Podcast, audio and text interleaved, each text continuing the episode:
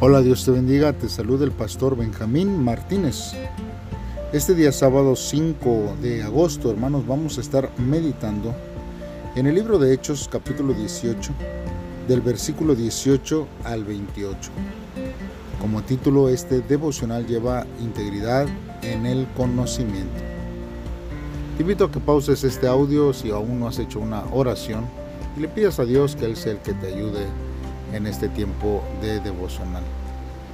Si ya lo has hecho así, entonces acompáñame a escuchar lo que la palabra de Dios dice en este día. La palabra de Dios dice así. Pablo se quedó con los hermanos muchos días más. Luego se fue de allí y se embarcó hacia Siria con Priscila y Aquila. En Cencreas, Pablo se cortó el cabello porque había hecho una promesa a Dios. Cuando llegaron a la ciudad de Éfeso, Pablo dejó a Priscila y Aquila, fue a la sinagoga y habló con los judíos. Ellos le pidieron a Pablo que se quedara más tiempo, pero él no quiso. Cuando se iba, Pablo les dijo, Si Dios quiere, volveré a estar con ustedes. Entonces Pablo salió de Éfeso en barco. Pablo desembarcó en Cesarea y se fue a Jerusalén a saludar a la iglesia. Luego se dirigió a Antioquía y allí se quedó un tiempo. Después recorrió las regiones de Galacia y Frigia, consolidando a todos los nuevos seguidores del Señor. Un judío de Alejandría, llamado Apolos, llegó a Éfeso. Tenía buena educación y sabía mucho de las escrituras. Apolos había recibido instrucción en el camino del Señor, y cada vez que hablaba de Jesús lo hacía con mucho fervor.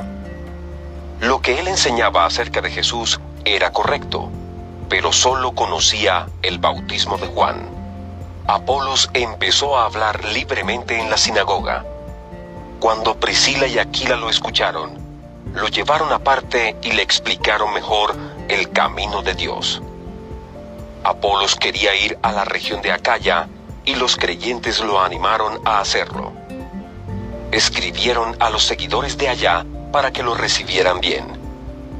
Cuando llegó allí, ayudó mucho a los que habían creído gracias al generoso amor de Dios. Apolos tuvo un debate público con los judíos y los derrotó porque demostró vigorosamente con las escrituras que Jesús es el Mesías. Muy bien hermanos, pues vamos a estar meditando a través de estos versos en la palabra de Dios.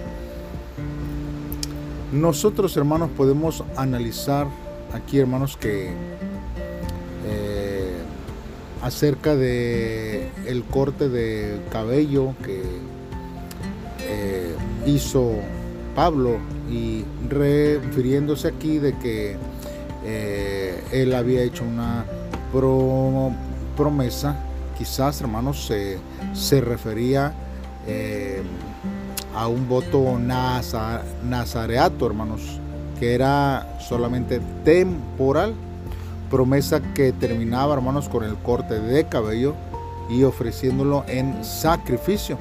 Esto nosotros lo podemos ver, por ejemplo, en Números capítulo 6, versículo 18, que dice, Después, de, después el nazareo deberá raparse el cabello y echarlo al fuego que arde bajo la ofrenda para festejar. Entonces, aquí este, pudo haber hecho el apóstol Pablo este, este voto. No, nosotros, eh, continuando aquí, nosotros vemos, hermanos, que eh, estos versos marcan el final, hermanos, del segundo viaje misionero del apóstol Pablo y da inicio el tercero, hermanos, el cual más o menos terminó entre el año 53 y 57. Y esto, hermanos, eh, porque él dejó la iglesia de Antioquía, que era su residencia base del apóstol Pablo. El apóstol Pablo se dirigió a Éfeso y en el camino volvió a visitar a las iglesias en Galacia, en Frigia, hermanos, y el centro de este viaje fue una estadía prolongada, dos o tres años, entonces esto solamente en Éfeso. Y antes de volver a Jerusalén, visitó también creyentes en Macedonia y también en Grecia. Ahora, aquí la este, Biblia nos habla acerca de a, Apolos. Apolos, hermanos, solamente había escuchado lo que Juan el Bautista dijo acerca de el Señor Jesús. Y esto, hermanos, eh, podemos verlo bien en el Evangelio de Lucas, en el capítulo 3 del versículo 1 hasta el 18. De manera que el mensaje, hermanos, no era la historia completa. Entonces, Juan, hermanos, enfocó el arrepentimiento del el pecado y el primer paso a la fe en Cristo. Y Apolo no sabía acerca de la vida, de la crucifixión y de la resurrección de Cristo, menos aún de la venida del Espíritu Santo. Entonces, hermanos, Aquila y Priscila le explicaron esto, le llamaron aparte y entonces hablaron con él para poder eh, de, a, completar más bien, hermanos, el mensaje que él eh, estaba dando, hermanos. Ahora, no toda la obra del ministro o de los misioneros es ingrata o es fastidiosa ni sufrida. Nosotros vemos aquí, hermanos, en este capítulo 18, que es un capítulo triunfante, hermanos. Aquí muestra victorias, hermanos, en ciudades claves y el aumento de los nuevos líderes en la iglesia, tales como Priscila y Aquila, y también se menciona a Apolos. Entonces, hermanos, nosotros debemos de regocijarnos en las victorias que Cristo nos da y nos permita que las dificultades creen pensamientos negativos, hermanos. Esto no debe de pasar en la vida de un cristiano. Los pensamientos negativos o contrarios a la voluntad de Dios simplemente, hermanos, nos llevan a, a no hacer la obra perfecta de Dios sobre nuestra vida. Nos, nos da temor y desconfianza, hermano. Más sin embargo, cuando nosotros nos aferramos a Dios y compartimos la palabra de Dios con otros creyentes, entonces nosotros podemos fortalecer, hermano, nuestra vida espiritual. Ahora, hermanos, nosotros vemos aquí en estos versos que Apolos era de Alejandría. Alejandría, hermanos, está en Egipto y es la segunda ciudad más grande del imperio romano y poseía una gran universidad. Fue, hermanos, un estudiante, fue un orador y un polemista, hermanos. Y después de saber más acerca de Cristo, era más completo. Dios lo usó grandemente estos dones para fortalecer y animar a la iglesia. La razón es una llave poderosa, hermanos, en buenas manos y en, y en situaciones necesarias. Por eso, hermanos, Apolos la usó para convencer a muchos griegos de la verdad del Evangelio. Entonces nosotros, hermanos, necesitamos eh, que no, hermanos, eh, nos, nos entristezcamos, hermanos, eh, ni tampoco tiene que usted pensar que usted no puede predicar de Dios aun cuando usted ha recibido a Cristo. Si usted tiene alguna habilidad, usted debe de utilizarla para atraer a otros a Dios. Es lo que Dios le ha dado, hermanos, para que usted pueda hacer la obra que Dios le ha puesto en sus manos. Hermanos, entonces nosotros necesitamos confiar cada día en lo que Dios hace para nuestra vida y nosotros, hermanos, eh, necesitamos tener la confianza y la esperanza en, Dios. Miren, supongamos, hermanos, que al abrir un regalo de un amigo, nos encontramos, hermanos, con que es un libro para perder peso. Imagine usted también cómo se sentiría si recibe un regalo que tiene como título Erradicando el egoísmo. Sin embargo, si lo aceptamos agradeciéndole a aquella persona, sería lo mismo que confesar. Hermanos, en realidad soy gordo y egoísta. Así, hermanos, ciertos regalos son difíciles de aceptar porque parece que estuviéramos aceptando nuestros defectos y reconociendo que necesitamos ayuda. De este modo, hermanos, la única manera de aceptar el regalo que Jesús nos da es dejando a un lado nuestro orgullo por completo.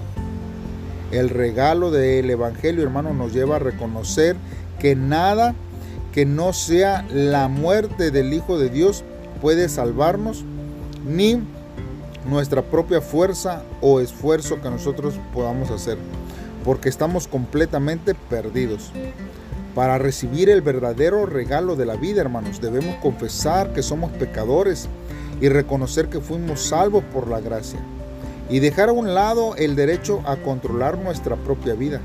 Además, debemos menguar hasta lo más bajo, aunque no nos convenga, del mismo modo en que Jesús se humilló para amarnos.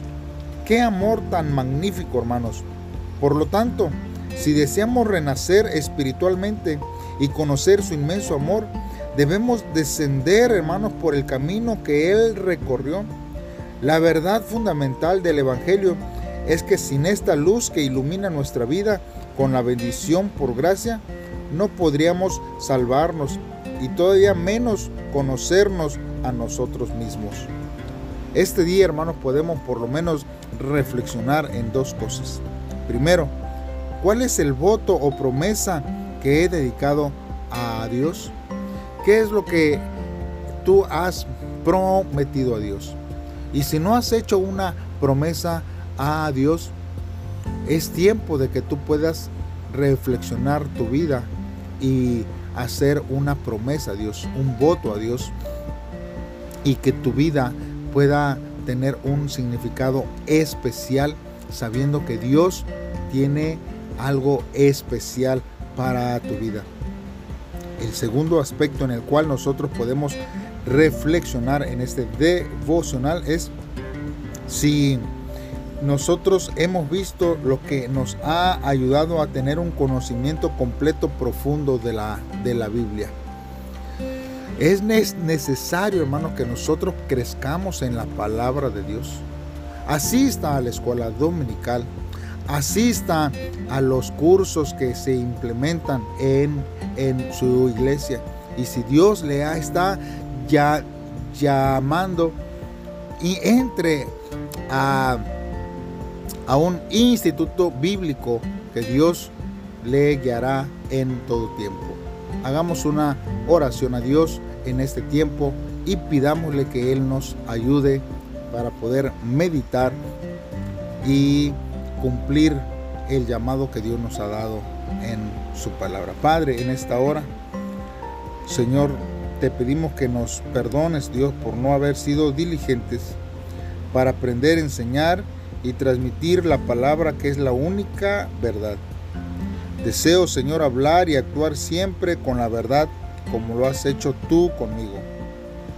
Añádeme, Señor, de tu gracia para conocerte cada día más y para alcanzar la victoria en todas las áreas de nuestra vida como cristianos. Ayúdame Señor porque queremos Señor vivir conforme a tu voluntad en este tiempo. Gracias Jesús. Amén. Bien hermanos, pues te invito a que me acompañes el día de mañana y continuemos con la meditación de la palabra de Dios en este tiempo. Saludos y bendiciones.